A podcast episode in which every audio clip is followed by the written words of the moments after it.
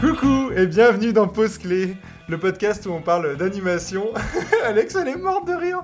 Ah ouais, ça commence bien. Bah, les gens ne sauront pas que j'ai refait trois fois le, le. Alors, je suis entouré euh, de Sarah, Bonjour. d'Alexandra, Salut euh, pas de Léna, mais. euh, Toujours pas de Léna. Moi je dis ça fait peur. hein. Brise d'abord, Léna, arrête toujours pas là.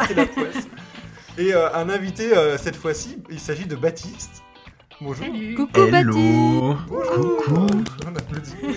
Et Il vient Bienvenue. remplacer le trou laissé par Léna. je vais remplacer le trou.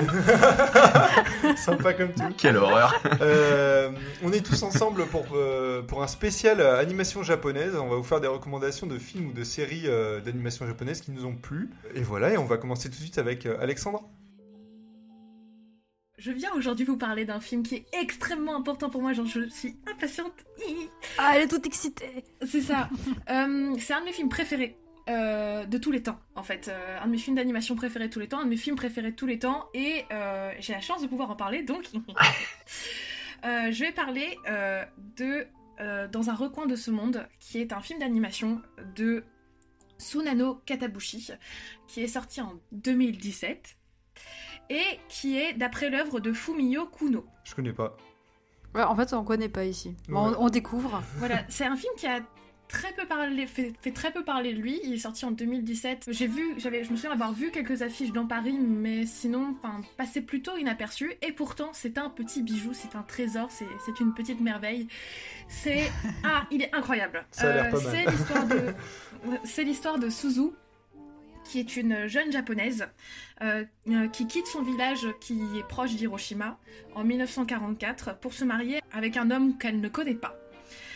Et euh, donc, du coup, c'est sur l'histoire d'une jeune femme qui s'acclima- euh, s'acclimate à sa nouvelle famille, à une nou- un nouveau mode de vie, et qui en même temps, grâce à son univers créatif, son originalité, va rendre le quotidien de cette famille et son quotidien euh, un petit peu plus léger dans un monde qui est terrible et, euh, et abominable euh, au moment où, l'action se passe. Parce que elle vit à Kure, dans un port militaire qui est donc pas très loin d'Hiroshima, et c'est sur, c'est sur l'histoire de cette famille pendant, pendant la guerre jusqu'à sa fin. Et, et c'est, c'est bouleversant. C'est absolument bouleversant. Euh, c'est un film qui, qui, qui se met dans la droite lignée euh, du tombeau des Lucioles, et généralement quand on dit ça, ça fait un peu peur. Ah oui, c'est c'est le film le plus fun euh, du monde. Fait- En même temps. Hiroshima et 1944. Ouais, c'est ça. Oui, c'est ça. C'est Hiroshima et 1944. Je me souviens que la première fois que je l'ai vu, je regardais la date des bombes et je regardais la date dans le film. Et j'attendais, en fait, on attend plus que ça. En fait, au bout d'un moment, le, le- le- le- rythme du film se dirige lentement vers euh, le 6 août. Et, et tu, tu, tu as des sueurs froides, en fait. T'attends le moment, euh, ouais, Ouais. ça va tomber. Attends, C'est il se passe quoi le 6 Je sais pas. C'est la fête des voisins, hein. C'est ton anniversaire, Antoine Euh, donc dit comme ça, en fait, ça, donne pas très envie de regarder. Pourtant, euh, dans un recoin de ce monde est euh, absolument merveilleux. C'est une œuvre qui est absolument bouleversante par plein d'aspects, notamment parce que elle, conserve une légèreté et elle conserve un univers qui est doux, qui est tendre, qui est plein de bonne volonté, plein de de- d'espoir et, et en même temps qui qui qui lie à cet espoir tout l'abominable et le- l'insoutenable euh, de ce qu'était euh, le Japon en 44-45. Et, euh, et tout ça en plus documenté beau. extrêmement bien. C'est-à-dire que, voilà, je relisais juste avant d'enregistrer que c'est documenté date par date. Il y a une scène, par exemple, où on voit un... un- vu que c'est un port militaire, où on voit un bateau dans le port, et c'est la date exacte durant la, à laquelle le bateau était dans ce Ouais, port-là, particulièrement précis, au quoi. Japon en 44-45, et le ciel était suffisamment clair à cette date-là pour pouvoir voir la baie. Donc c'est c'est au millimètre près, c'est à la date près, Ah c'est ouais, ouais. c'est à- Ultra c'est précis. à l'air ouais. frais, c'est c'est d'une richesse C'est très absolue. juste. Hein, Ouais. C'est presque suspect. Ouais, c'est- Ils y étaient sûrement. c'est- non mais c'est ça, c'est c'est d'une richesse absolue. Euh, c'est c'est en même temps ex- extrêmement agréable à regarder. enfin agréable à regarder. euh, C'est une œuvre à aborder. euh, On a compris, c'est dur, mais c'est beau. Tu- c'est. Tu conseilles en temps de confinement euh, quand t'es déprimé ou c'est pas ça. Moi, je l'ai vu, je l'ai vu justement euh, pendant le confinement. J'ai commencé, je crois, le confinement avec l'année dernière. Et bon, euh, ben, enfin, vous, vous me connaissez, j'ai chialé, mais genre, ça, ça, ça ne, se- ça ne s'arrêtait plus. Mais ça va, ça casse pas le moral, quoi. C'est pas un truc euh, c'est- trop c'est dur un à film regarder. qui reste, en fait. C'est un film qui reste, c'est un film auquel on repense. C'est un film qui, qui, donne des informations sur le quotidien du Japon, qui donne des informations sur les traditions, sur la manière de vivre des Japonais pendant la guerre. Et, et, et c'est fait en même temps. En fait, le sujet, c'est pas la guerre. Le sujet, c'est Suzu. C'est son énergie créative, c'est la manière dont elle, elle trouve des méthodes pour subvenir aux besoins de cette famille dans laquelle elle essaye de s'intégrer difficilement euh, pendant la guerre. C'est pas sur, euh, ça cherche pas à dénoncer le mariage arrangé au Japon. Vous voyez ce que je veux dire C'est pas le sujet non plus. Le, le- le sujet c'est le quotidien. C'est c'est la banalité, Ouais. c'est la petite histoire dans la grande. Ouais. Et c'est fait avec, avec une, une délicatesse et, et une, une douceur infinie. Et, et cette douceur s'allie à, l'horreur. Et, et l'horreur en même temps est pas non plus exprimée graphiquement. Ouais. Il y a des procédés graphiques et d'animation qui sont extrêmement intéressants à utiliser pour, pour montrer l'insoutenable. Tu as un passage en, en abstrait qui est, qui est excellent, qui est incroyable. C'est monumental. C'est monumental Ouais, dans un ce En vrai, euh, C'est incroyable. tu mets le doigt sur un truc qui revient souvent, je trouve, en animation japonaise, le côté euh, euh, mettre en parallèle la vie de tous les jours, les choses très banales et euh, des trucs euh, beaucoup plus graves à côté et qui vont se passer. Et ça rend les trucs graves euh, encore plus horribles, Ouais, quoi. c'est ça. Ouais, parce ça, que tu t'attaches à des personnages que finalement tu, tu vas potentiellement bien perdre à la fin. Ouais, puis c'est inattendu, quoi. Le mec, il mange un œuf au petit-déj et bam, on lui coupe Oh. la tête. Enfin, euh, tu vois ce que je veux dire C'est. euh, C'est ça. Et c'est quelque chose où, en fait, euh, quand j'ai vu dans un recoin de ce monde, j'étais pas extrêmement sensible à l'animation japonaise. C'était d'ailleurs quelque chose qui, me- qui me tourmentait énormément parce que je comprenais pas tout. En fait, je comprenais pas. euh, euh, je comprenais pas nécessairement la manière de percevoir, de d'appréhender euh, le- les sujets Ouais. développés dans l'animation japonaise. Et en voyant dans un recoin de ce monde j'ai compris énormément de choses non seulement sur la culture japonaise mais aussi sur sur le- le- l'imperceptible en fait de ce qu'ils cherchent à, à- à- à percevoir justement dans leur animation et dans leurs sujets traités. Et, euh, et c'était c'était une révélation absolue. C'était vraiment c'est ce film il m'a changé ma vision de l'animation de l'animation japonaise de l'animation du monde c'est c'est ah, c'est Ah bah tu le vends super bien. Là vous Bah devriez ouais. voir Alex le gars Il y a beaucoup de, de gestes ouais.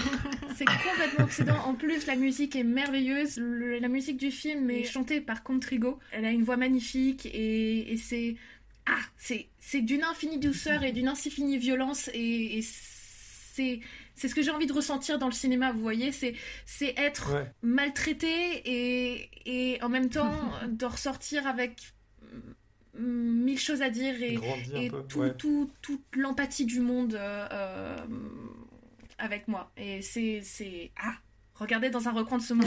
S'il vous plaît, regardez-le. Il est extrêmement important, ce film est extrêmement sous-coté. Ah et tu sais pas où on peut le trouver Il serait pas sur euh, des plateformes de streaming Il euh, est sur, euh, il est sur Netflix aux États-unis. Ah Bon, bah on va prendre un VPN. euh. DVD ou Hmm. médiathèque. Hein. C'est ça, oui, sinon DVD, médiathèque. Euh, en effet, euh, j'en parlais tout à l'heure. euh, moi, j'ai le, le coffret métal euh, des éditions de la Fnac avec un petit livret à l'intérieur qui explique aussi à quel point le film est très richement documenté.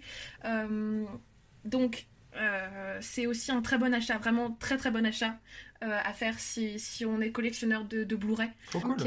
Et il, il a eu des prix? Il a eu quelque chose ou pas? Il a été présenté à Annecy. Je sais pas s'il a eu un prix à Annecy, je me demande. Euh, c'est ah, c'est super intéressant aussi. C'est le premier euh, film d'animation japonais à avoir été autofinancé par don. Ah ouais Ah ouais C'est oui, c'est ok. le premier film Ah, d'animation. c'est c'est assez indé en fait. Ah oui, oui, oui, complètement. Le style est, est très particulier. Le réalisateur, il a bossé avec euh, bah, Miyazaki sur euh, Kiki la petite sorcière. Je crois qu'il était directeur d'animation, euh, si je me trompe pas. Regardez le petit livret. Ouais, je regarde le petit livret. C'est ça. Assistant réalisateur sur Kiki la petite sorcière. Ah ouais, D'accord. Euh, il a reçu beaucoup de prix Ah au oui, Japon. donc. Alors attendez, regardez, genre, j'ai mon petit livret. Euh, il a reçu euh, le prix du meilleur film d'animation au 40e Japan Academy Awards. Il a également reçu le prestigieux prix du meilleur film de- et meilleur réalisateur au 90e Kinema Jumpo Best 10 Awards. Ok. Voilà. Bah, c'est vrai que vu, vu comment tu le vendais, je me suis dit, il a dû forcément avoir des dû- prix. ça a euh, dû il- ça a dû toucher. marcher au Japon. Ouais, Ouais. Oui, c'est oui. C'est peut-être en France, il y a moins de répercussions. euh, C'est à partir du moment où c'est pas à Miyazaki, j'ai l'impression que c'est Ah, bah, difficile. ça. euh, oui, de- oui. Euh, après, genre, je, sais qu'il a fait son petit bout de chemin à Annecy et qu'à Annecy, il a été, euh, il a été très remarqué. Il y a eu, il y a eu de la publicité, il a été distribué dans les salles françaises. Euh, Mm. Pour autant, il n'a pas conquis un public plus large.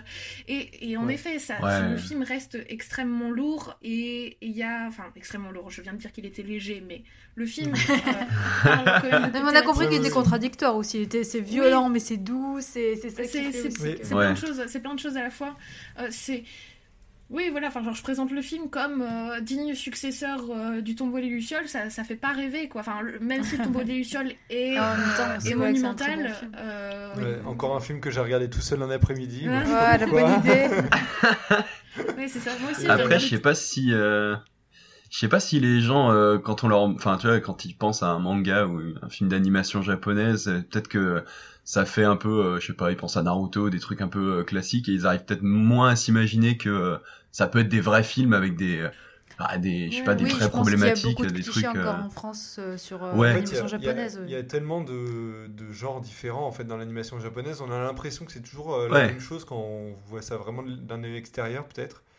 Mais Ouais. alors qu'effectivement, il y a vraiment, il y a vraiment de tout quoi. Mm, mm. Et du coup, c'est pour ça que tu trucs, peux ouais. trouver. euh, C'est peut-être pour ça, Alex, que euh, au début, euh, que tu- quand tu connaissais pas trop, tu savais pas trop vers quoi aller et pas, t'avais pas trop de coups de cœur.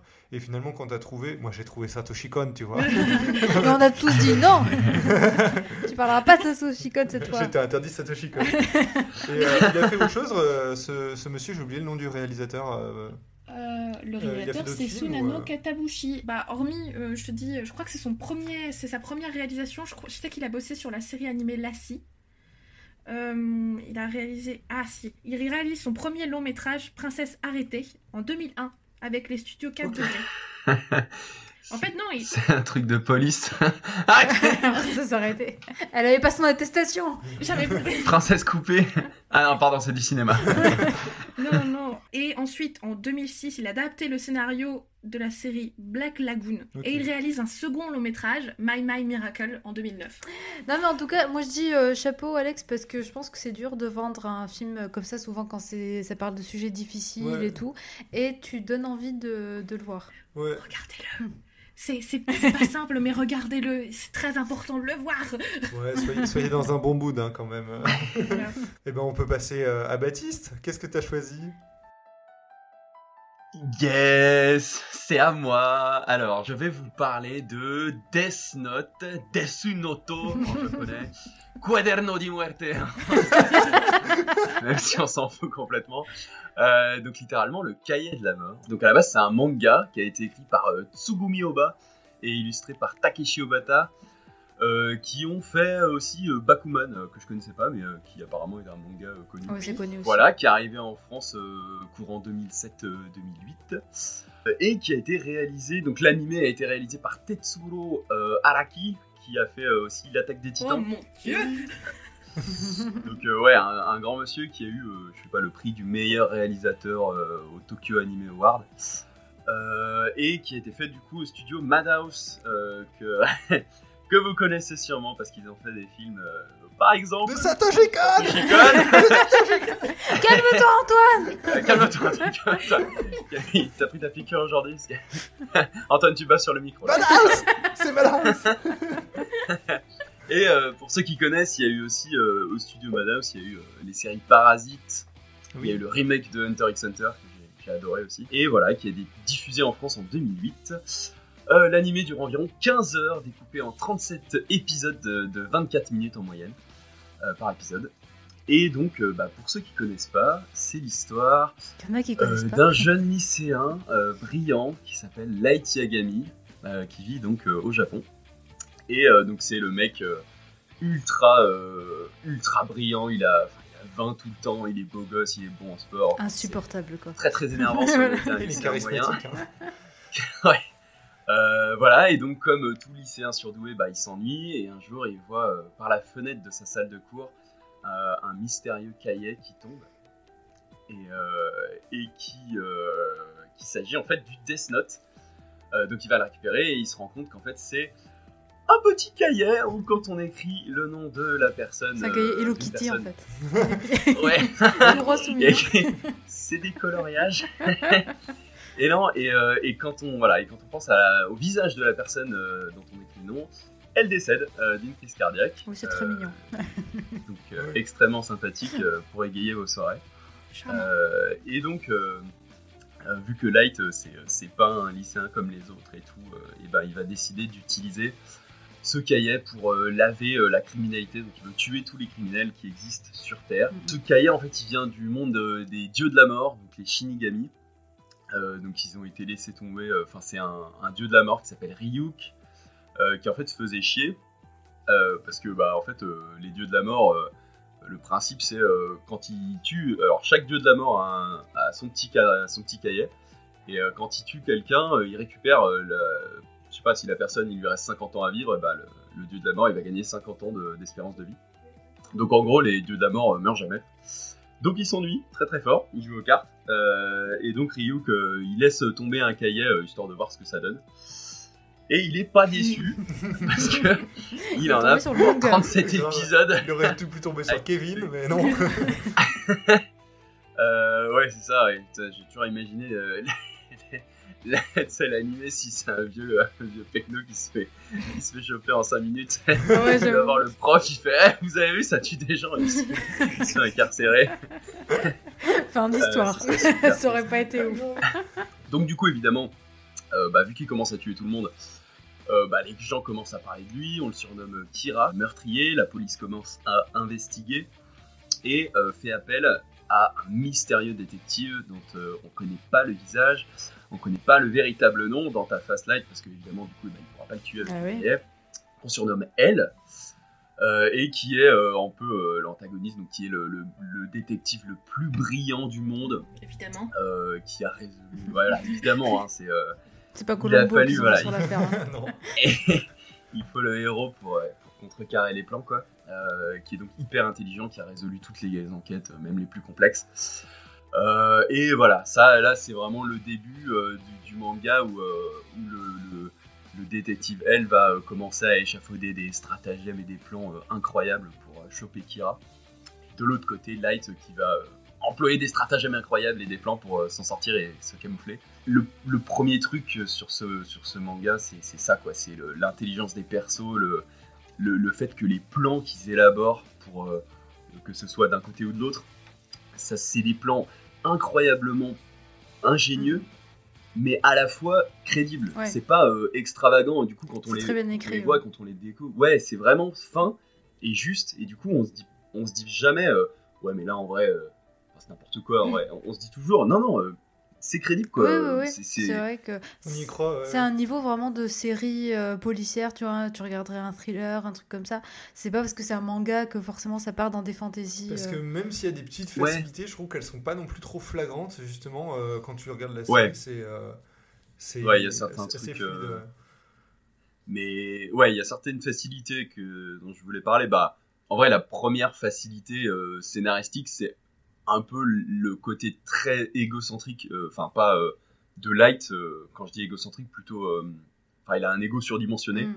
et du coup il se sent tellement intelligent qu'il il est obligé de, de, le montrer, en fait il est hyper arrogant envers la police et, le et, et elle. alors elle c'est pas le pronom, hein, c'est la lettre, et, sinon on va avoir l'impression que je parle d'une fille alors qu'elle est un garçon. Et donc ouais, en fait, parce que bah, tu, tu, prends un mec intelligent comme elle, mais qui est un minimum prudent, bah en fait, bah, jamais il se fait gueuler le mec. Euh, il a un bouquin, il peut tuer des gens chez lui, bah, jamais on va le, enfin jamais on va le trouver. Mhm. Mais ce qu'il pousse, et c'est peut-être un peu, euh, enfin c'est un côté intéressant du truc, ce qu'il pousse à être, euh, à, à, se faire découvrir petit à petit, à, faire avancer l'enquête du côté des policiers, c'est justement l'arrogance, le fait. Après, je trouve que ça va avec sa personnalité à lui. Enfin, pour le coup, je trouve que oui, effectivement, ça fait avancer l'enquête et tout, et du coup, c'est ce qui fait avancer le scénario, mais mais c'est sa personnalité à Light, tu vois. Il est, euh, ce cahier l'amplifie euh, dans cet égocentrisme et dans ce truc où oui. il a envie oui, de... mais c'est aussi, moi je trouve que c'est assez réaliste parce qu'en vrai, quand tu, quand tu regardes des, des vraies histoires de serial killers, comme ça, c'est des gars souvent qui sont voilà, très arrogants, mm. qui ont des égos surdimensionnés et qui ont besoin de jouer un peu avec mm. la police et tout. C'est jamais des gars qui, qui, font vraiment attention et tout. Ils aiment se montrer en fait. Ils l'aiment. Hein. Si tu découvres qu'en fait, ils aiment l'attention. Il veut, il veut presque qu'on sache que c'est lui en fait. Ouais. c'est vrai, il y a ce petit côté Breaking Bad un peu. Euh, ah, carrément. Moi, j'allais te le dire, euh, je pense euh, qu'on peut le comparer un peu à Breaking Bad. Parce que c'est un anti-héros, quoi. C'est pareil, au début, c'est de bonnes intentions, c'est je, je, vais tuer des méchants. Mm. Sauf qu'ensuite, pour pas se faire gauler, il est obligé de tuer des gens qui sont pas forcément qui, voilà, sont pas des méchants et c'est là qu'il switch et qu'il passe de l'autre côté l'empathie l'empathie elle est de quel côté? Elle est du côté de Light ou du côté de elle parce que c'est toujours une question. Eh ben, en vrai, c'est un peu à l'interprétation de, la personne parce que euh, moi, la première fois que j'ai regardé la série, j'étais 100% du côté de Light, mais genre jusqu'au bout, hein, même quand il est. Moi aussi. Euh, même quand il faisait des trucs horribles et tout, j'étais genre, euh... qui gagne? Bah, en fait, le, le, point de vue de base, c'est un peu Light le héros, parce que bah, euh, on, est, on est de son côté des débuts, enfin, c'est le premier personnage qui nous est présenté, et elle arrive après. donc, elle, c'est pas vraiment le héros de l'histoire. Après, le. Enfin, c'est, c'est, un complet anti-héros en fait. Le, le, d'ailleurs, le, le réel, enfin, le. Non, pas, pas le réel, le, le mec qui a écrit le manga là, Tsugumi Oba, il a dit que Light, pour lui, c'était le mal incarné. Ouais carrément, et euh, mais que elle euh, était pas mieux, donc euh, pas forcément mieux. Mais donc, en fait, les, oui, j'allais dire Alex, oui, ça, ça, dépend, je pense, des gens après qui le lisent. De toute façon, c'est comme quand tu regardes Breaking Bad où tu peux être totalement avec le gars, ou alors, des... moi, je pense que pour Light, en fait, au début, en effet, tu es avec lui parce que ça, comme je disais, il part sur de, de sur un but, tu vois, qui, qui est, oui, qui, ouais, qui est louable, on va dire. de croisade contre, euh, contre le mal. Euh. C'est ça. Et ensuite, comme en, fait, t'es vraiment entraîné euh, dans son changement et tout. Donc, il y a peut-être un moment où tu vas dire non, non, mais là, là, tu déconnes, mec, là, tu vois, et que tu as envie peut-être qu'il se fasse arrêter. Mais euh, je pense que ça, ça, dépend des gens. En fait, pour te dire, moi, cette série, je l'adore, je l'ai vue au moins cinq fois. Et euh, donc, la première fois que je l'ai maté, c'est comme Baptiste, genre, j'étais à fond avec Light et tout, en mode, même si je sais que ses choix ils sont pas bons, j'ai envie qu'il aille jusqu'au bout.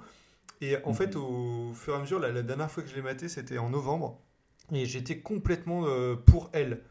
Et euh, vraiment, euh, je me disais, mais Light, c'est vraiment. Enfin, je me rendais compte de tous les défauts de Light, alors c'est peut-être en grandissant.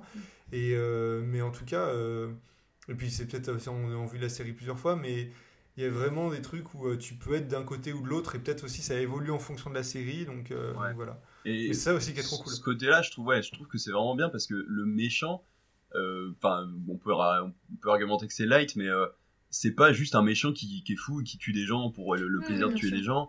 Et du coup, euh, enfin, je sais pas, on, ça crédibilise le truc quand on, y croit vraiment à l'histoire. On se dirait, ben, ça pourrait arriver, un lycéen euh, un peu intelligent qui trouve un truc. Euh, voilà, il, est un peu, un peu jeune, donc sa vision de la justice, c'est bah il y a des criminels, il faut les tuer. Et je pense aussi que c'est ce qui aide à l'apprécier parce que je pense que s'il avait été plus vieux, on serait plus dur avec lui peut-être. Ouais, ouais, ouais, carrément.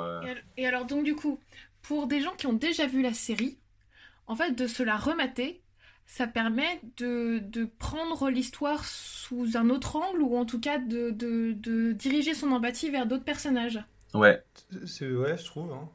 Ouais, en plus, moi, ce que je trouve super intéressant, c'est euh, parce que là, c'est vrai qu'on est en train de vendre un truc qui, bon, euh, était déjà connu et qui a déjà marché. Mais euh, moi, je trouve que ça pourrait être intéressant aussi de le vendre aux gens qui n'aiment pas de base les, les, mangas et qui sont pas très ah mangas bah animés. J'ai l'exemple parfait.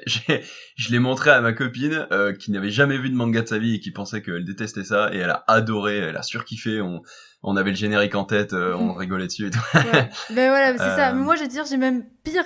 moi, c'est à mon père. Alors voilà, ah mon père, il est un peu comme tous les darons, tu vois, genre le, le manga, c'est pour les enfants et c'est pas son délire.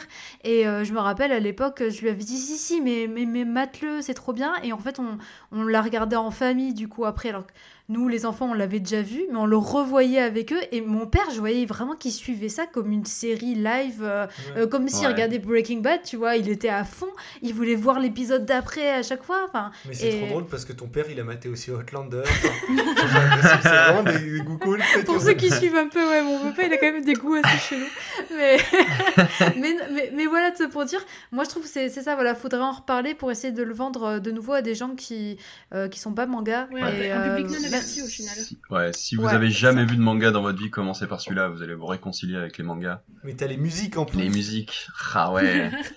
ouais, la BO est incroyable hein, euh, les les enfin les la musique là de mystère action là euh, un peu qui, qui est passée là quand j'ai commencé à parler elle est à chaque fois qu'elle arrive t'as as une semi érection quoi. C'est c'est c'est incroyable. C'est parce que ça arrive toujours au moment où, le détective il, regarde le truc et il enfin c'est c'est incroyable. Enfin il y a, y a il y a trop d'intelligence dans cette série, c'est génial. Euh, même sans spoiler, en plus, je trouve que c'est très difficile de faire des fins et la fin, moi, il y a vraiment eu un avant et un après. Tu vois, ah quand je l'ai vu la première fois, je me suis, ça a vraiment mis un vide euh, dans ma vie. Où très, très bien écrit. Ouais, ouais, c'est vrai. En creusant, en vrai, euh, il y a, c'est allé loin, tu vois, mais euh, ça fonctionne. Pour les, pour l'avoir revu, je me suis dit non mais vu comment c'est réalisé, ça, ça, passe tout seul. Il y a un truc que j'avais un peu oublié parce qu'en fait, quand le, le, truc de le revoir, c'est qu'on connaît la fin. Et, et j'avais un peu oublié la première fois où je l'ai regardé et je m'en suis un peu, j'ai essayé de m'en souvenir, mais c'est vrai que je sais pas si tu te souviens, donc c'est Antoine qui me l'a fait découvrir cette série. Et donc on en regardait, euh, je sais pas, deux trois épisodes euh, les soirs euh, après les cours, quoi, quand j'étais au lycée, je sais pas. Et, euh, et je me souviens vraiment de du suspense à chaque fois. Les, on voulait on voulait regarder l'épisode d'après quoi. C'est on essayait de théoriser ce qui allait se passer. Euh, Antoine il l'avait déjà vu une fois donc il me disait toi tu penses qu'il va se passer quoi? Moi j'étais genre ah, je sais pas. Enfin il y a, il y a vraiment ça donne envie de regarder la suite. Vraiment c'est plein de rebondissements, plein de trucs un peu imprévisibles. Euh, qui malheureusement euh, voilà, c'est que la première fois. J'aimerais bien euh, pouvoir oublier la série et la redécouvrir. J'allais dire aussi petite parenthèse voilà sur sur l'écriture, c'est que c'est tellement bien écrit, comme tu, tu parlais de la fin qui est super, c'est aussi de se dire que à la base, le manga, il a été fait en 13 volumes seulement. Et il faut savoir qu'au Japon, normalement, un manga, quand il a du succès, il atteint au moins les 20 volumes. Tu vois, soit il y a un truc où les gars ils visent les 20 volumes, ou de toute manière, une fois que ça marche, on leur dit d'en sortir plus et ils dépassent les 20 volumes. Sauf que Death Note, voilà, et Death Note, en fait, euh, le gars a vraiment décidé, il a dit non, mon histoire, elle se termine en 13 volumes. Point. Tu vois, il n'y aura pas de suite, même si ça, même si ça marche, même si. Et c'est ce qui fait que c'est super bien écrit parce que voilà, le gars, il avait une idée de base et il s'est pas laissé faire, euh, laisser avoir par euh, la célébrité, le succès et tout. Il en a pas rajouté. Il l'a vraiment écrit, voilà, tel que ça devait, ça devait être. Et c'est ça qui fait aussi que, que c'est vraiment très bien écrit. Bah, c'est un brave homme. Et d'ailleurs, il y a eu un one shot qui est sorti il y a pas longtemps. Euh, oui, que, j'ai lu, ouais, qui est très sympa, qui est très court, mais euh, qui est marrant. Si si euh, voilà, c'est une petite dose de Death Note, c'est vraiment le petit le petit shot où il y a pareil un mec un mec intelligent, on revoit les personnages de la série, il y a il y a Trump qui ah oui. c'est super actuel, ouais ouais, c'est drôle et surtout ne matez jamais les films live qui ont été faits. Ouais, ouais, je euh, voulais en parler. Ou le, japonais, là. ils sont horribles. Non, en vrai, les mecs qui ont fait les films Netflix, ils ont, je pense qu'ils ont, ils ont vu le, synopsis de la série et puis, puis ils ont fait un truc. Euh, déjà, ça se passe pas au Japon, ça se passe aux États-Unis. Euh, Light au lieu d'être un mec euh, cool, euh, intelligent et ténébreux, c'est un, c'est je sais pas, c'est c'est un gros con. enfin, il prend, il prend vraiment les pires décisions. il, il crie, il a peur. Enfin, c'est nul. Misa qui est la, la copine de Light, qui est censée être ultra soumise, qui est ultra amoureuse de Light et qui peut faire tout pour pour lui et tout. Bah là, c'est une manipulatrice. ils ont une histoire d'amour à la con. On en a rien à foutre. Enfin, c'est horrible. C'est vraiment ne regardez pas ce film. Ouais, le, seul défaut que je pourrais trouver par contre à Death Note par exemple, c'est euh, les personnages féminins qui sont. Euh, que ce soit euh, la mère ou la sœur de Light ou ses, copines, genre c'est une catastrophe tellement mm. elles sont sous-exploitées ou pris pour des cruches. Ouais. Mais, Et lui en plus il, traite très mal les femmes. C'est vrai qu'il y a, bah, des persos. Avec, sa personnalité qui est une ordure, mais. Mm. Ouais, j'ai essayé d'y réfléchir, mais effectivement, je crois qu'il n'y a pas euh, le test de Bechdel. Euh, il n'y a pas deux personnages féminins qui parlent. Il y a un personnage féminin fort, mais qui dure deux épisodes. Donc, euh. Ouais, ouais, ouais, qui, qui était bien d'ailleurs. J'aimais bien ce. Mais effectivement, elle, meurt. c'est pas le manga le plus féministe. bah, vous savez pas qui c'est. d'autres choses? Vous avez des questions ou Baptiste, a d'autres choses à dire Je pourrais en parler pendant encore deux heures. Stop du coup, à chaque fois, ça me donne envie de regarder. En fait, ce qui est cool, c'est que moi, tous mes frangins l'ont vu, sauf moi euh, Death Note. Donc, euh, mais finalement, ce que tu racontes, c'est un peu ce que je revois dans ma relation avec mes frangins à l'attaque des titans. Où tu sais, genre, il y a la notion de je l'ai vu, je leur montre. Ouais. Et tu sais, genre, et t'es là, genre, et là, du coup, qu'est-ce qui se passe ensuite? Qu'est-ce que tu penses qu'il va se passer À ton avis, il va se passer? Et tu essaies d'analyser le regard, genre, euh, mon avis, elle va mourir. c'est ah ça, voilà, genre. bon, de toute façon, je pense que c'est ce qui arrive pour tous les, tous les trucs qu'on aime et qu'on veut vendre à quelqu'un. On, on, attend tellement ses réactions. Et ouais, ouais, ouais, ouais non, moi, genre, j'ai des vidéos de mes frangins qui réagissent euh, à l'attaque des titans. C'est hilarant. C'est trop drôle. En fait, t'as une chaîne Parce que moi, je suis là, genre, avec mon téléphone, en essayant d'éviter, tu sais, genre, de montrer tu sais, genre, que je les filme, parce que vu que si je les filme, ça veut dire qu'il va hmm. arriver quelque chose, donc je suis là, genre, sur le canapé, avec le poker face du. l'attaque des titans, c'est un peu ce côté Game of Thrones, de, ils, vont tuer des persos, mais vraiment du jour au lendemain, sans prévenir. Euh, ouais, complètement, complètement. Mais, mais voilà, genre, euh, moi, l'attaque des titans, c'est dans la première saison, c'est pas vraiment un spoil. Euh, dans l'attaque des titans, le personnage principal meurt au bout de trois épisodes ou deux, deux ou trois épisodes. J'ai réussi à leur faire croire pendant deux semaines que ça changeait de personnage principal à chaque fois que le personnage principal mourait. C'était hilarant. Bon, allez, là, on, dérive un peu. On va peut-être euh, passer euh, à la personne suivante. Il euh, n'y a, plus rien sur Death Note là J'ai pas l'impression, Baptiste, il, va pas s'arrêter. Vas-y, vas-y, passe la main. Sinon, je m'arrêterai jamais. Alors, moi, je vais aussi vous parler d'un manga qui est très, très, très, très connu.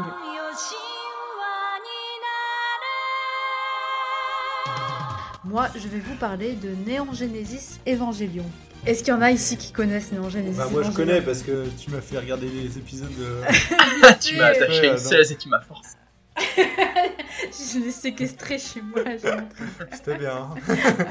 bon, en vrai, t'as pas, pas eu le temps de voir grand chose. Non, j'ai pas vu grand chose. Et, du coup, non, vous deux. Moi, si je connais, mais enfin, mais j'ai rien vu et euh, c'est sur ma liste. Euh, voilà, ne me tuez pas, s'il vous plaît. D'accord, donc D'accord. Non, t'inquiète pas. Alors déjà, bon, petite présentation de, de ce manga. Il a été réalisé et euh, scénarisé par euh, Hideaki Anno, donc qui était euh, cofondateur euh, du studio Gainax. Ah oui, d'accord. studio donc qui a fait aussi Nadia et le secret de l'eau bleue qui est très très mhm. connu aussi. Et donc ça a été diffusé en octobre 95, entre octobre 95 et mars 96. il y a eu 26 épisodes et aujourd'hui c'est disponible sur Netflix. Donc vous avez voilà, vous avez pas d'excuses si vous avez envie de regarder. Enfin, à part avoir à la Ouais, ou de piquer le compte Netflix à quelqu'un, on peut encore. et euh, donc le caractère design, euh, c'est euh, Yuki Sadamoto et c'est le même pour Nadia et Secret de l'eau bleue. Ensuite, pour vous présenter un peu qui est Hideaki Anno, donc j'ai dit voilà, c'est un cofondateur de Studio Gainax, l'ami et collaborateur de Hayao Miyazaki. Évidemment. C'est qui Et pour euh, bien comprendre aussi le contexte dans lequel a été fait Evangelion et pour comprendre Evangelion, il faut savoir aussi que Hideaki Anno, il était en pleine dépression pendant la création euh, de ce manga. C'est important, je veux dire, c'est important pour l'histoire. Alors, peut-être je vous résume d'abord le manga. Ouais, vas-y. Je vais faire très simple parce que c'est en vrai, c'est assez complexe. Ça se passe donc en l'an 2000. La Terre est frappée par une catastrophe qui, qui est nommée euh, le Second Impact. Et à ce moment-là, la moitié de l'humanité euh, périt. Et en 2015, il y a des monstres qui sont appelés des anges qui envahissent la Terre. Du coup, à Tokyo, il y a une organisation euh, qui crée des robots pour les combattre et ils les appellent, euh, ils appellent ça des EVA. Ces euh, robots, en fait, sont pilotés par des, par des adolescents. Logique. Je sais plus comment il l'explique, mais voilà, il y a que des jeunes personnes Grâce qui peuvent rentrer dans, dans le robot et qui peuvent piloter ces robots. Du coup, nous, on va suivre l'histoire de Shinji, qui est donc un jeune garçon de 14 ans, qui rejoint l'équipe un peu de force, on va dire. En fait, c'est son père qui, euh, qui est à la tête de cette organisation. Père qu'il a euh, abandonné alors qu'il était tout petit après la mort de sa mère. Et qui donc le revoit des années plus tard pour dire Bon, allez, maintenant tu montes dans le robot et tu vas buter des monstres. Sympa. Love you, daddy. dans la vie.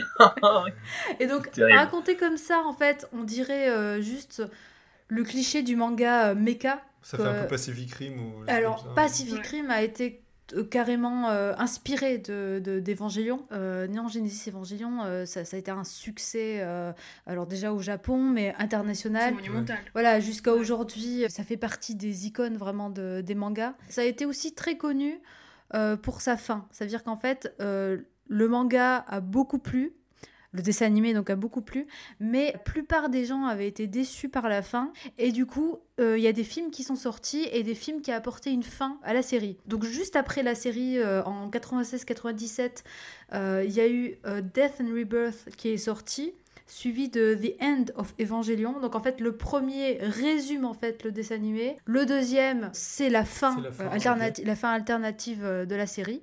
Et après ça, en fait, il y a eu une trilogie qui est sortie qui donne même une histoire alternative au dessin animé. Ah oui, D'après le réalisateur, il considère qu'il y a plein de choses qu'il n'a pas pu faire avec le dessin animé. Euh, il y avait gros gros manque de budget. ils, ils, ont eu beaucoup de soucis pour, pour faire le dessin animé. Et du coup, tout ce qu'il pas pu faire, il l'a fait dans les films. Donc il y a eu ces trois films.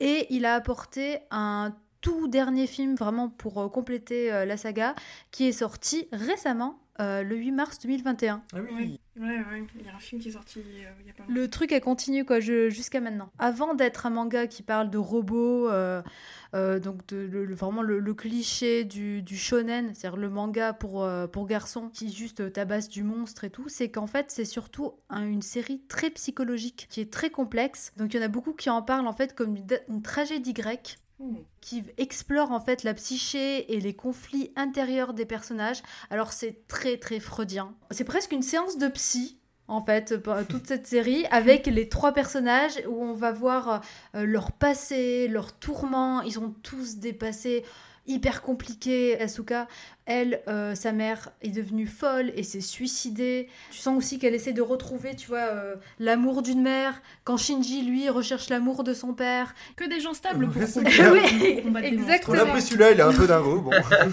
la perle de la perle. des gens de 14 ans euh, en dépression. alors, sauf qu'en fait, voilà, il est. Moi, je le vends surtout à des personnes qui aiment euh, les, les, tu vois, les deuxième, troisième lectures qui, qui aiment lire entre les lignes, qui essayent de comprendre euh, vraiment ce qui C'est clairement pas une série premier degré. C'est ça, c'est pas du tout une série de robots qui tuent des monstres. En fait, si tu le regardes comme ça, je pense que tu lâches. Je pense qu'il y a dû y avoir beaucoup de gens qui vont dire ah, je comprends rien à ce truc et je laisse tomber. Et je pense que c'est aussi pour ça qu'il y en a beaucoup qui n'ont pas aimé la fin. Là, quand je disais la série c'est une séance de psy, vraiment le dernier épisode, les personnages sont euh, littéralement assis sur une chaise et euh, tu rentres dans leur tête et, et, tu comprends en fait chacun euh, ce qu'il a vécu, ce qui se passe et c'est vraiment tout un développement comme ça de, euh, de leur psyché pendant deux épisodes entiers. Super intéressant. Mais c'est pas non plus trop dur à regarder dans le sens où c'est pas déprimant. Enfin... Non, c'est pas déprimant. En plus, vous allez voir qu'en fait, c'est assez lent. Mais ça, ça s'explique aussi parce qu'ils avaient des gros problèmes de budget. Oh, des plans. Il y a un plan de. Il y a vraiment des plans. Ils ont duré euh, des plans fixes. 50 secondes de plans. Il y a beaucoup de plans, mais vraiment plans. Il se passe rien. Il y a un plan fixe. Il n'y a, même, a même pas de dialogue. Ça veut dire qu'il y a des plans où. T'attends le train avec eux là, clairement. C'est ça, il y a, Non, en plus, c'est vraiment le plan que j'ai montré. C'est les gars qui sont encore en train de dessiner. Attends. c'est ça, il y a un plan où ils sont en train d'attendre le, métro et il se fixe et il ne se passe rien et on a compté, ça prenait vraiment 50 secondes. C'était incroyable. C'est terrible. Bon, ça arrive très très très souvent, mais... Après, ça met une ambiance aussi. Hein. C'est Non, mais après, on peut tricher, on peut dire que c'est justifié parce qu'ils veulent instaurer le rythme de la vraie vie, que parfois c'est lent. Hein. Bah, si, dit des choses vraies. absolument. c'est ça. C'est vrai que. bon, ok, on n'avait pas d'argent. en fait, on, voit pas, on voit pas trop le manque de budget dans certaines scènes avec les robots. C'est ça, c'est que les, les combats sont chouettes. Là-dessus, tu vois qu'ils mettent tout euh. l'argent. C'est bien animé. Euh, c'est vraiment dès que dès qu'ils peuvent faire une économie d'animation, ils le font.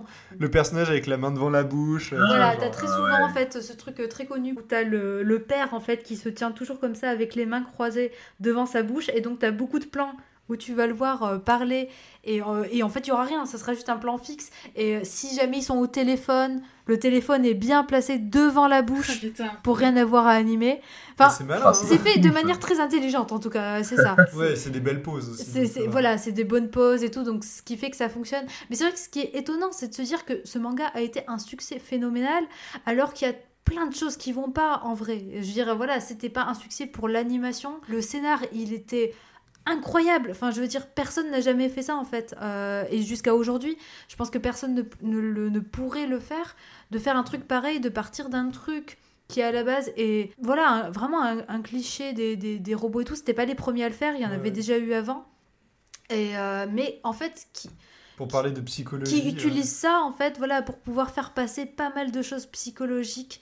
Et, euh, et en plus, ils l'assument totalement parce que même dans l'animé, ils font des références à Freud, ils font des références à Schopenhauer, ils, voilà, ils, font des références à des concepts de psychologie. Des petits cours de philo gratos. Voilà, c'est hyper intéressant. Euh, c'est euh, si vous avez envie de vous prendre la tête un peu sur un truc, de prendre le plaisir d'analyser. Il y a des gens qui n'aiment pas du tout regarder les mangas comme ça, donc ça c'est pas du tout pour eux. Mais ouais, ouais, mais c'est intéressant. C'est vendeur en tout cas. Moi je, suis très, je suis très intéressée. Moi j'ai retenu, euh, il est nul, il a eu trop de succès.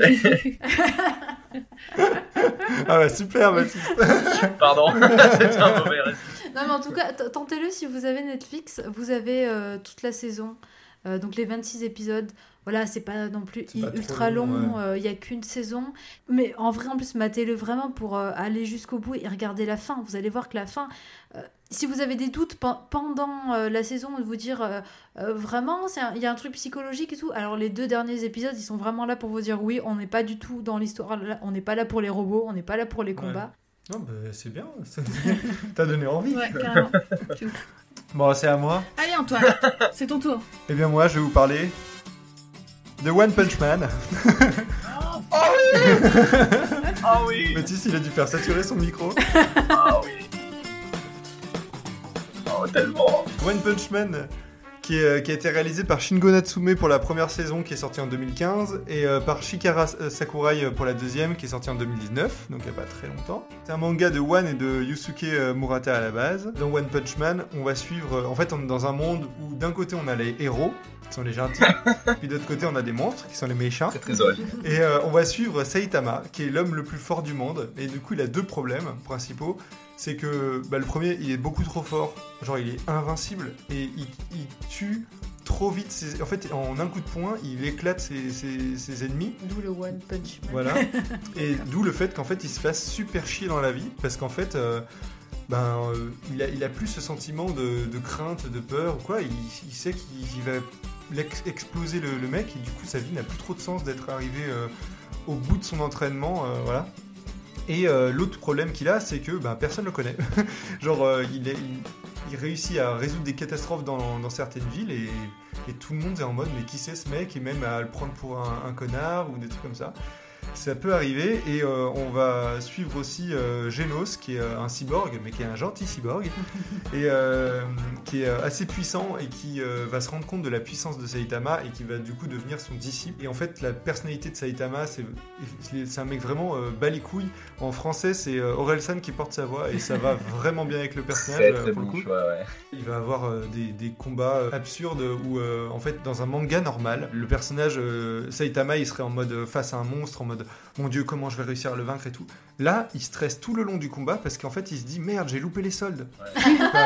il, y a, un côté, ouais, cassage de code. Euh. C'est clairement, il est pas sur le même. Euh, c'est complètement décalé. En fait, il est en décalage total avec tout le reste de l'univers, tout le reste de l'histoire en fait. C'est assez fou. Ça fait vachement parodie de, de, manga de combat. Ouais, c'est ça. Pour moi, c'est ce qui marche trop bien. C'est ce que c'est drôle, c'est hyper parodique et c'est ultra drôle. Et euh, j'avais déjà vu la, la première saison et euh, quand elle est sortie. Et la deuxième j'avais maté juste deux épisodes et après j'avais pas continué parce qu'elle était difficile à, regarder euh, enfin j'avais pas pu pas eu l'occasion. j'ai lu tous les scans jusqu'au dernier qui est sorti euh, ah, bah cool, la semaine dernière. on voit bien que vous êtes frères hein. ah ça y est c'est spoilé. Twist. De toute façon il y a toute ma famille dans, dans ce podcast. Genre Lena c'est ma femme Mathis, c'est mon frère. Sarah, c'est ma Toi, c'est ma mère. Alex, c'est ma tante. Ta mère avait kiffé d'entendre ça. Et je me souviens qu'il euh, y avait des interviews de gens qui avaient découvert ce manga et qui comprenaient pas trop l'intérêt. En gros, ils avaient regardé le premier épisode, ils se sont dit, mais si le mec il est trop fort et qu'il éclate tous ces mecs en un coup, bah au final, ça sert à quoi de regarder? On sait qu'il va, enfin, qu'il va jamais mourir, bah, il va jamais être en danger. Et l'intérêt est aussi des, des, personnages annexes qui arrivent au fur et à mesure. Euh, donc le, le, le démon cyborg, il y en a plein d'autres. Et en fait, ça se regarde un peu comme un manga classique, parce qu'en fait, les personnages normaux euh, vont faire des vrais combats un peu épiques, où là va y avoir danger. Et, et, puis bah, de temps en temps, il y a One Punch Man, tu le regardes et tu fais Ah, c'est bon, c'est fini. c'est ça. En fait, ce qui est trop bien, euh, donc c'est vrai que c'est des méga combats. Euh, l'animation, elle est dingue. La première saison, elle a été adulée parce que l'animation était juste incroyable. et il y a pas mal de liberté aussi au niveau des designs des monstres. Alors ça vient du manga, mais et des héros aussi. Hein. Les héros, il y en, a, en, parlant que ça soit les noms aussi qu'ils ont de super héros ou de monstres c'est des trucs tellement ah ridicules. Et alors moi, je vais vous dire, ça me rappelle Rick et Morty. Ah parce que euh, dans Rick et Morty, il y a un mec qui réalise, euh, qui est scénariste avec, euh, avec les autres. Et je crois qu'ils sont trois au scénario, un truc comme ça. Et en fait, ce mec-là est complètement fou. C'est-à-dire qu'en fait, il invente des personnages qui n'ont aucun sens et leur donne un nom qui n'a aucun sens et ça le fait rire. Et en mode, ils sont, vous êtes obligé de les mettre dans la série. Du coup, ce que font les autres scénaristes pour se venger de ce mec, eh ben, ils, font des, ils parodient ses idées en créant des monstres, euh, des, enfin, des personnages secondaires qui sont aussi euh, absurdes, avec des noms qui parodient les noms. Enfin, je sais pas si vous comprenez ce que j'arrive à dire. Du coup, la série Rick et Morty, elle les personnages secondaires sont complètement dingos parce que, ben, en fait, euh, c'est lié du fait qu'il y en a un qui ait créé des trucs dingos et les autres qui aient parodié le mec dingo, tu vois. et dans One Punch Man, c'est hallucinant parce que il y a putain, il y a des clichés de dingue, euh, il y a des bodybuildés, il y a des nanas sursexy, mais à un point mais ridicule. Et c'est des trucs qui peuvent me gêner un peu, mais en même temps, c'est tellement exacerbé. Et mm. c'est du coup, ce qu'on ressort, c'est vraiment un truc ridicule et super drôle. Ça contraste beaucoup avec le, la tête de One Punch Man qui, euh, qui, en fait c'est le, dessin de, de, One quand il n'avait pas encore dessiné des, quand il était apprenti mangaka oui, il avait les yeux et en fait bah, le mec a trouvé enfin quand il s'est amélioré, il a décidé de garder ce truc-là. Pour certaines situations, ouais. Et du coup, dans, la, dans la, série aussi, il y, a cette petite tête-là euh, qui contraste avec le méchant qui est en mode hyper serious business, euh, machin. Euh, et, voilà. Et même l'animation aussi, elle va être assez rough. pour certains combats, il s'autorise vraiment des. des ouais, un côté rough, un côté brouillon en fait dans, dans, le traité, mais qui est hyper, hyper bien foutu. Hein. Et voilà. Et en fait, ce qui est assez drôle, c'est qu'un manga normal, on suivrait Genos, le cyborg, qui progresse euh, qui suit son entraînement, euh, qui fait des combats sérieux, euh, qui des fois échoue, machin.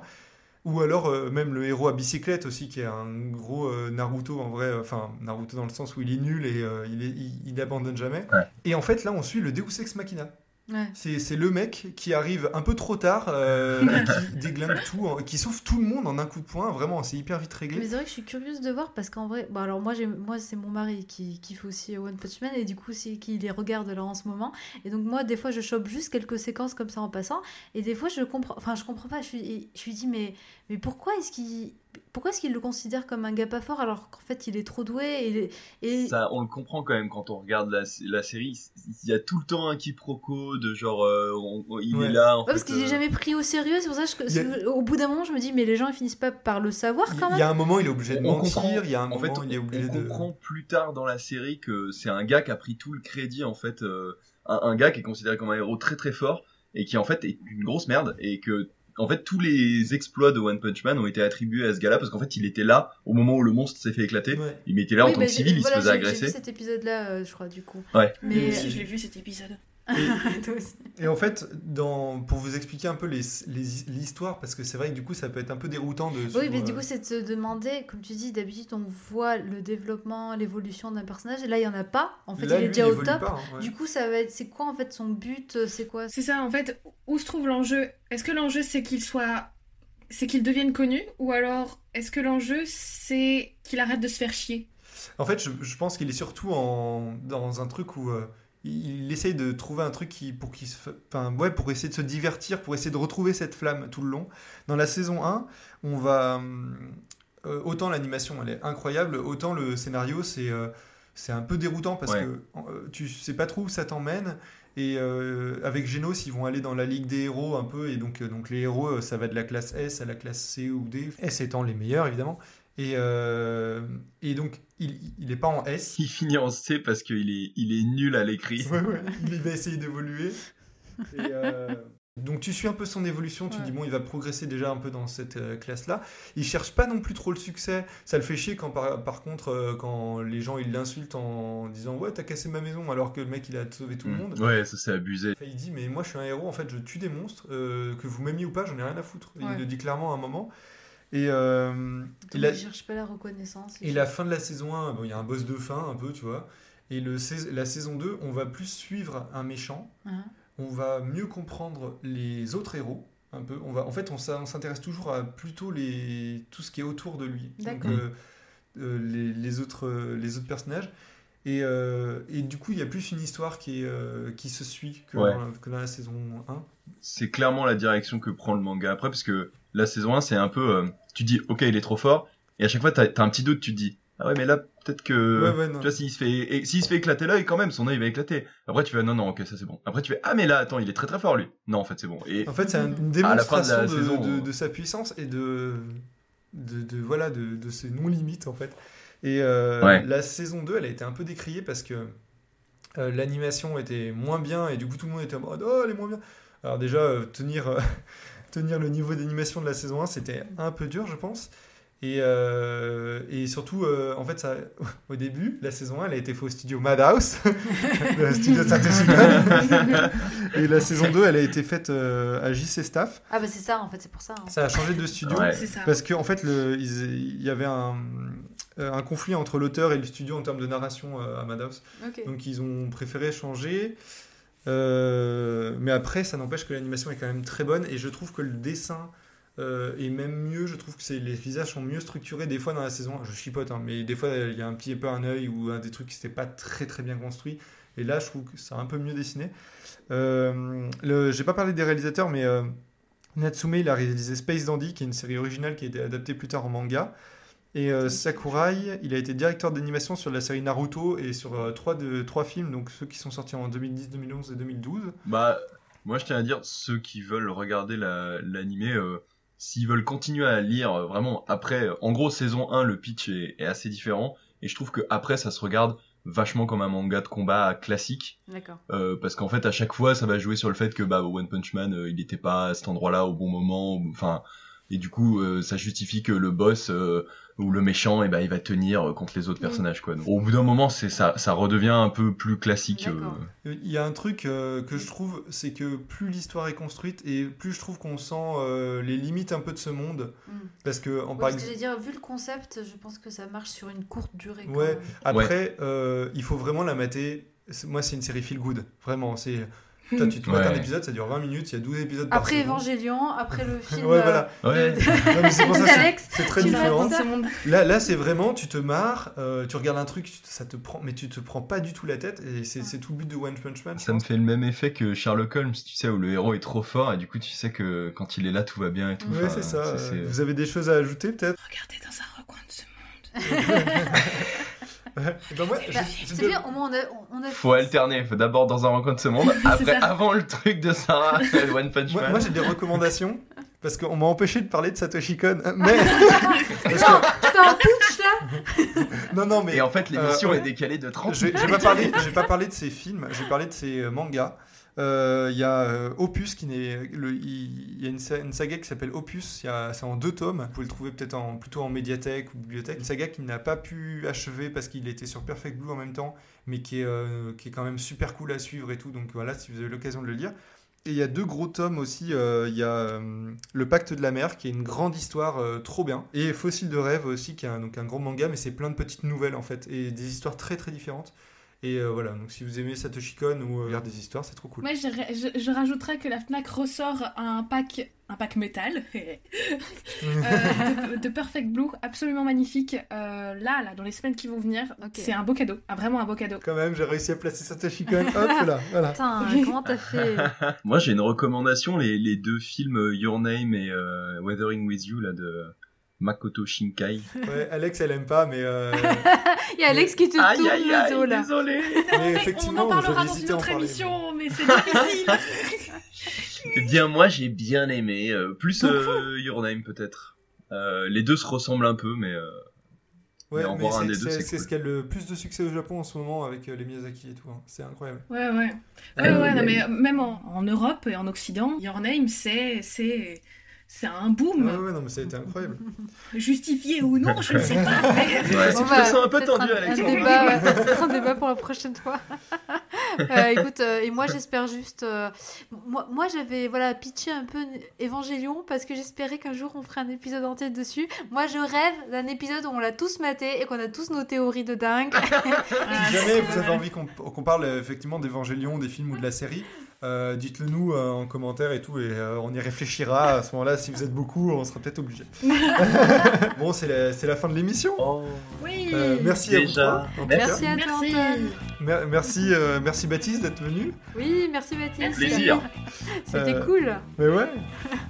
merci à Ramzi pour les jingles de l'émission. Merci Ramzi. N'hésitez pas à intervenir, les auditeuristes, si vous avez apprécié l'un des films ou séries dont on a parlé, si vous avez il y a des choses dont on n'a pas dit, donc que vous avez envie de dire. N'hésitez pas aussi à nous dire euh, quel est votre film ou série d'animation euh, japonais euh, préféré. Vous pouvez suivre notre actualité sur Facebook, nos recommandations elles seront toutes sur Instagram, et aussi nos épisodes sont sur YouTube si vous voulez commenter peut-être ou partager ou quoi, c'est peut-être plus facile. Gros bisous Mangez des fruits et des légumes. Bisous